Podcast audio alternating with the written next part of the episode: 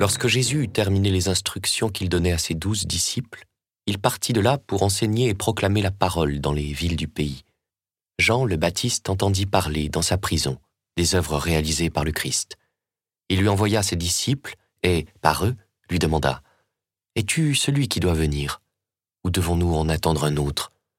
Jésus leur répondit Allez annoncer à Jean ce que vous entendez et voyez. Les aveugles retrouvent la vue, et les boiteux marchent, les lépreux sont purifiés, et les sourds entendent, les morts ressuscitent, et les pauvres reçoivent la bonne nouvelle. Heureux celui pour qui je ne suis pas une occasion de chute.